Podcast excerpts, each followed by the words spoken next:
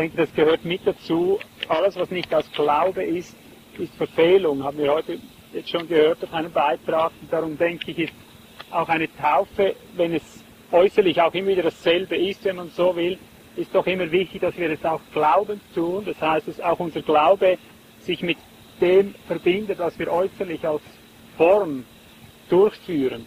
Und darum ist es mir immer sehr am Herzen, auch bei jeder Taufe wieder neu über die Taufe zu reden, zu lehren, halt immer wieder neue Aspekte. Ich denke, das sind unerschöpfliche Dimensionen, unerschöpfliche Zusammenhänge.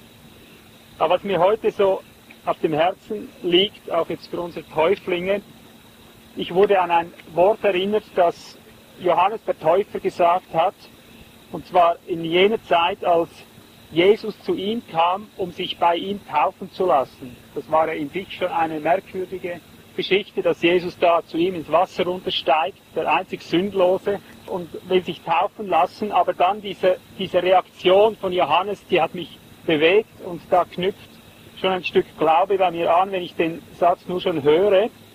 Johannes heißt es dort in Matthäus 3, 14, Johannes aber wehrte ihm und sprach, ich habe nötig, ich habe nötig von dir getauft zu werden. Das Wort ist mir heute in Erinnerung gekommen und es hat mir einfach mal vorweg diese Kostbarkeit in Erinnerung gerufen. Wenn wir uns taufen lassen, ist es darum, weil wir etwas nötig haben. Also bei der Taufe ist es mal nicht so, dass du was bringen musst. Das ist ja immer so diese, dieses Hin und Her in unserem Christenleben. Einerseits haben wir zu bringen, aber andererseits sind wir auch die Empfangenden. Und oft sind wir dort, wo wir Empfangende sein sollen, sind wir Bringende. Und dort, wo wir Bringende sein sollen, wollen wir Empfangende sein. Also die Taufe als solche, die kannst du nicht machen. Da muss etwas gemacht sein für dich. Du kannst dich nur mitbringen. Und das ist das Wunderbare. Und das möchte ich allen zuvor sagen. Wenn ihr heute hier kommt, ist es, weil ihr es nötig habt. Aber nicht nur ihr, sondern auch wir, weil wir es nötig haben. Ich habe nötig, von dir getauft zu werden.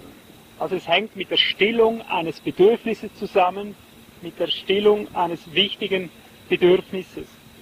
Nun möchte ich zwei Texte einander gegenüberstellen und die Frage nochmals grundsätzlich klären, ja, was haben wir denn nötig? Was hatten eigentlich die Menschen nötig, die sich bei Johannes taufen ließen? Und im Vergleich zu uns, was haben denn wir nötig? Wir lassen uns jetzt ja nicht auf Johannes taufen, sondern auf den Namen Jesu, in den Namen Jesu hinein. Und das ist immer wieder wichtig, dass wir diese Taufen auch miteinander vergleichen, damit uns diese Kostbarkeit dessen immer neu bewusst wird, was eigentlich das Besondere ist, dass wir diese Taufe haben und nicht die andere. Aber vielleicht verwirre ich uns jetzt, wenn ich diese zwei Vergleiche lese. Ich lese den ersten Text aus Markus 1,4 und dann wollen wir uns mal Gedanken machen, was ist hier eigentlich der Unterschied Markus 1,4 heißt es, so trat Johannes auf und taufte in der Wüste und predigte die Taufe der Buße zur Vergebung der Sünden. Mal nur bis dahin. Und dann gingen alle zu ihm hinaus. Er taufte die Taufe zur Buße, zur Vergebung der Sünden. Das ist die Notwendigkeit, die genannt wird mit der Taufe Johannes im Zusammenhang.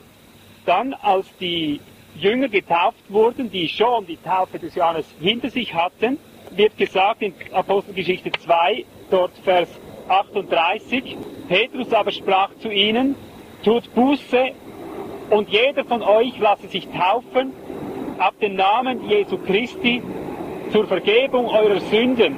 Nun, mal bis hierher. Die Frage ist jetzt, ich habe nötig, von dir getauft zu werden. Haben wir jetzt bis hierher einen Unterschied gemerkt? Wer hat einen Unterschied gemerkt? Ich sage es vielleicht ein bisschen, ein bisschen, äh, sagt man dem sarkastisch, wenn ich jetzt sage, haben wir denn schon wieder nötig, zur Vergebung der Sünden getauft zu werden, oder? Johannes ist gekommen mit der Taufe zur Buße, zur Vergebung der Sünden.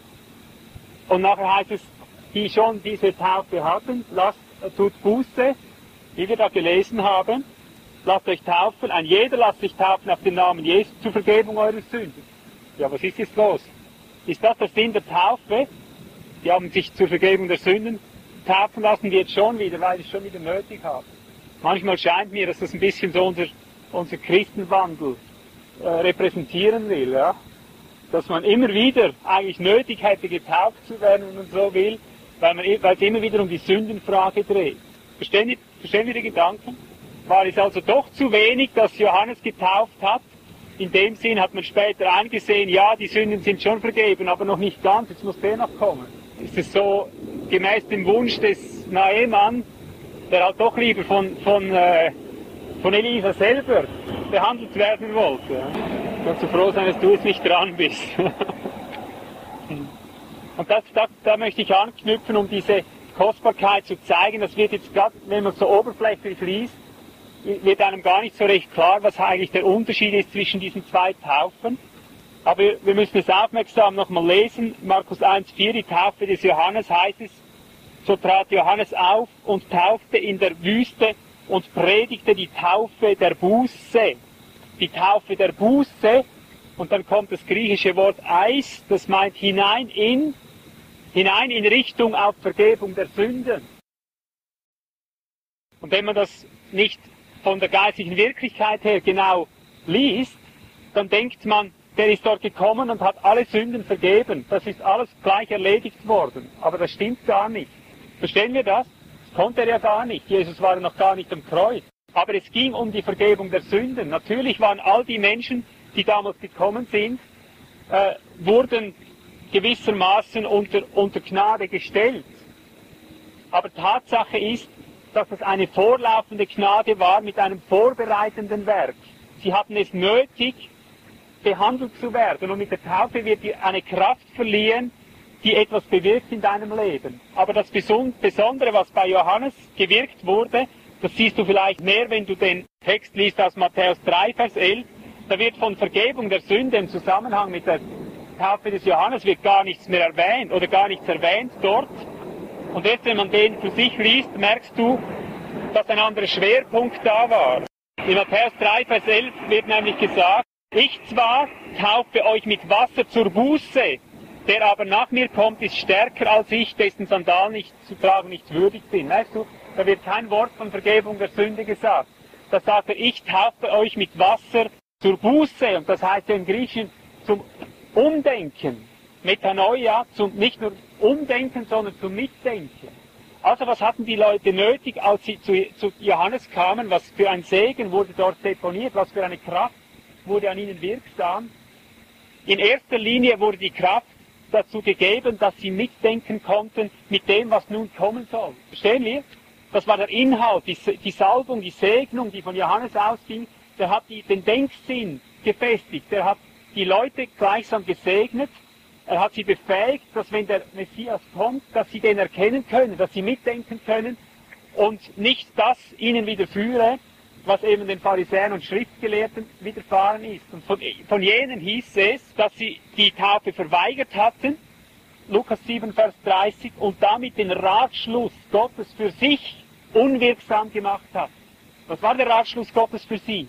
Dass sie eine neue Denkweise bekommen, dass sie nicht den roten Teppich erwarten und den, den großen Heiler mit der, mit der goldenen Krone darauf, sondern dass sie erkennen, der ist ja ganz anders, aber das ist er mitdenken können, umsinnen können, von, von sich selber ablassen können, merken, jetzt geht es ein ganz anderer Weg, als man es vielleicht gemerkt hat. Jetzt kommt nicht der, der uns aus der römischen Herrschaft befreit, jetzt kommt einer, der uns zuerst mal von, von uns selber befreit.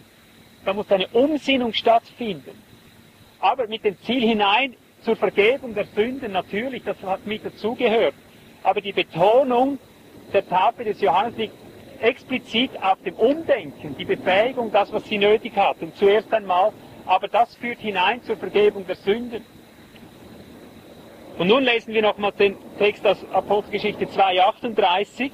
Und dann sieht man nämlich, dass hier der Text eben auch nicht aufgehört hat, wo ich aufgehört habe zu lesen. Und jetzt sieht man diese Schwerpunktverschiebung. Also nochmal Apostelgeschichte 2,38, tut Buße und jeder von euch lasse sich taufen auf den Namen Jesu Christi zur Vergebung eurer Sünden und ihr werdet die Gabe des Heiligen Geistes empfangen.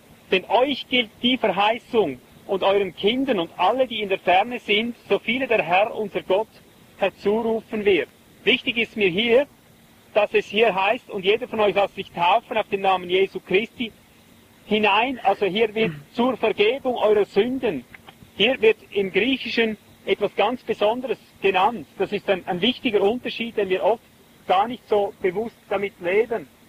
Er sagt hier zur Vergebung eurer Sünden im Deutschen und für uns bedeutet das einfach, nun gut, ist okay, ist okay, äh, ist in Ordnung, wir reden nicht mehr davon.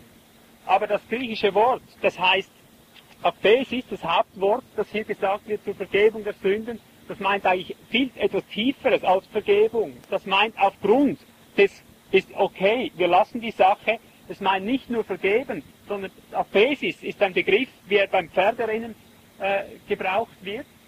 Wenn der Schuss fällt und die Pferde werden losgelassen, entsendet, wenn man eine Brieftaube entsendet, wenn man, wenn man äh, etwas von einem Punkt zu einem anderen hin bewegt.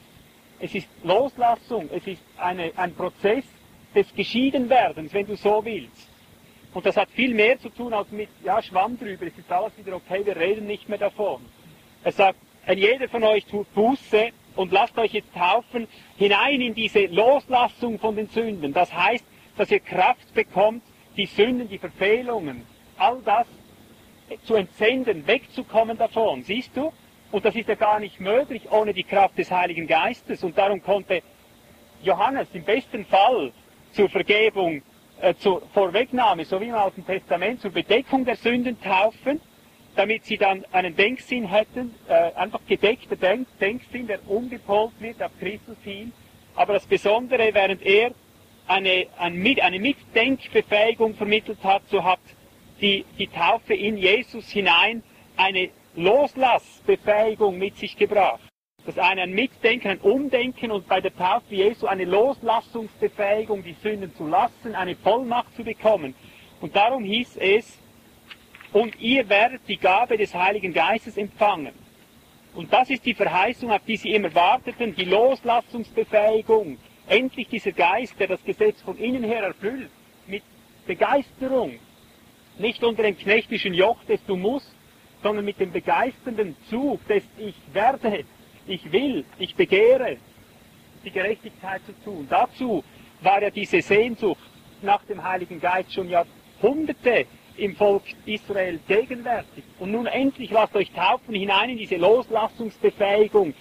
Explizit darum, dass du mit der Sündenfrage, mit der Herrschaftsfrage ins Reine kommst, dass da endlich eine Macht ist. Also das eine Schwerpunkt mitdenken bei, bei Johannes und wie viel besser haben wir es heute. Unser Schwerpunkt ist mitwandeln. Mitwandeln und zwar im Geist und ihr werdet die Gabe des Heiligen Geistes empfangen. Wichtig ist einfach für uns zu sehen, Geschwister, dass die Taufe etwas mit einer ganz dynamischen, wirksamen Gnadengabe zu tun hat.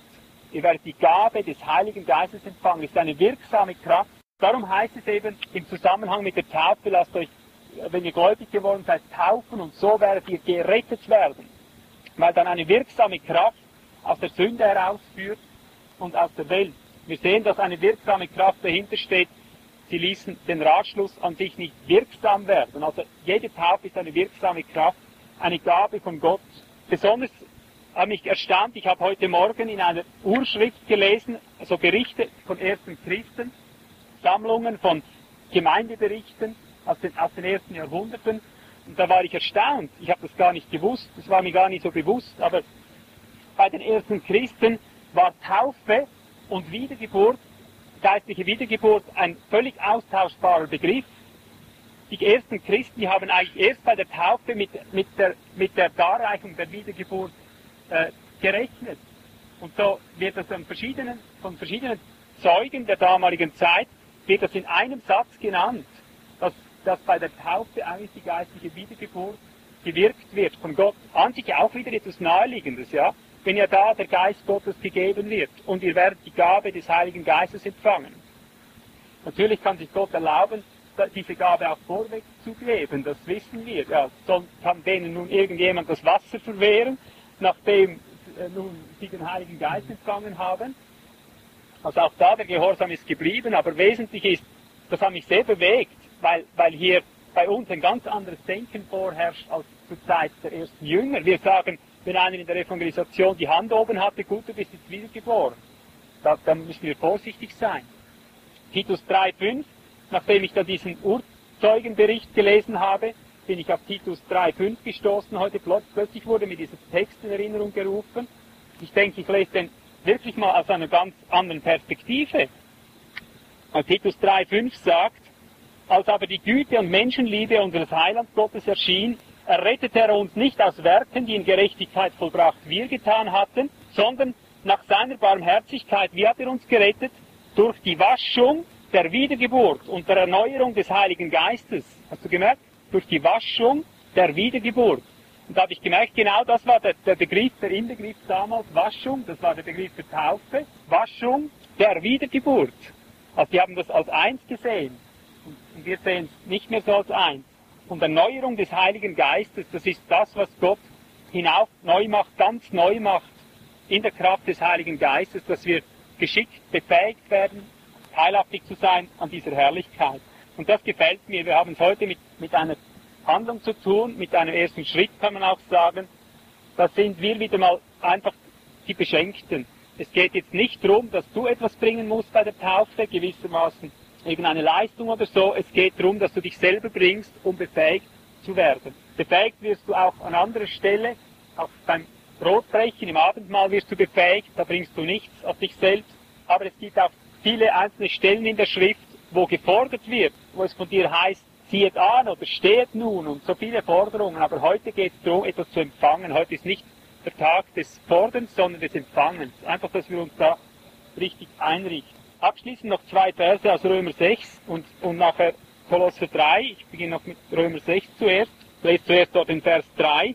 Das ist gewissermaßen eine Erinnerung, und das sage ich jetzt auch für uns alle, die wir schon getauft sind. Da sagt nämlich Paulus, oder wisst ihr nicht, dass wir, so viele ab Christus Jesus getauft wurden, hinein in seinen Tod getauft worden sind, so sind wir nun samt ihm begraben worden durch die Taufe in den Tod, damit wie Christus aus den Toten auferweckt worden ist, durch die Herrlichkeit des Vaters, so auch wir, ja wir in Neuheit des Lebens wandeln. Einfach diese Erinnerung, ja wisst ihr nicht, habt ihr das wieder vergessen? Und als ich dann den Zusammenhang las, ihr alle, sagt er, ihr alle seid da drin, habe ich wieder gestaunt, in einem ganz neuen Licht wieder äh, diesen Römer 6, diese ersten sechs Verse zu lesen.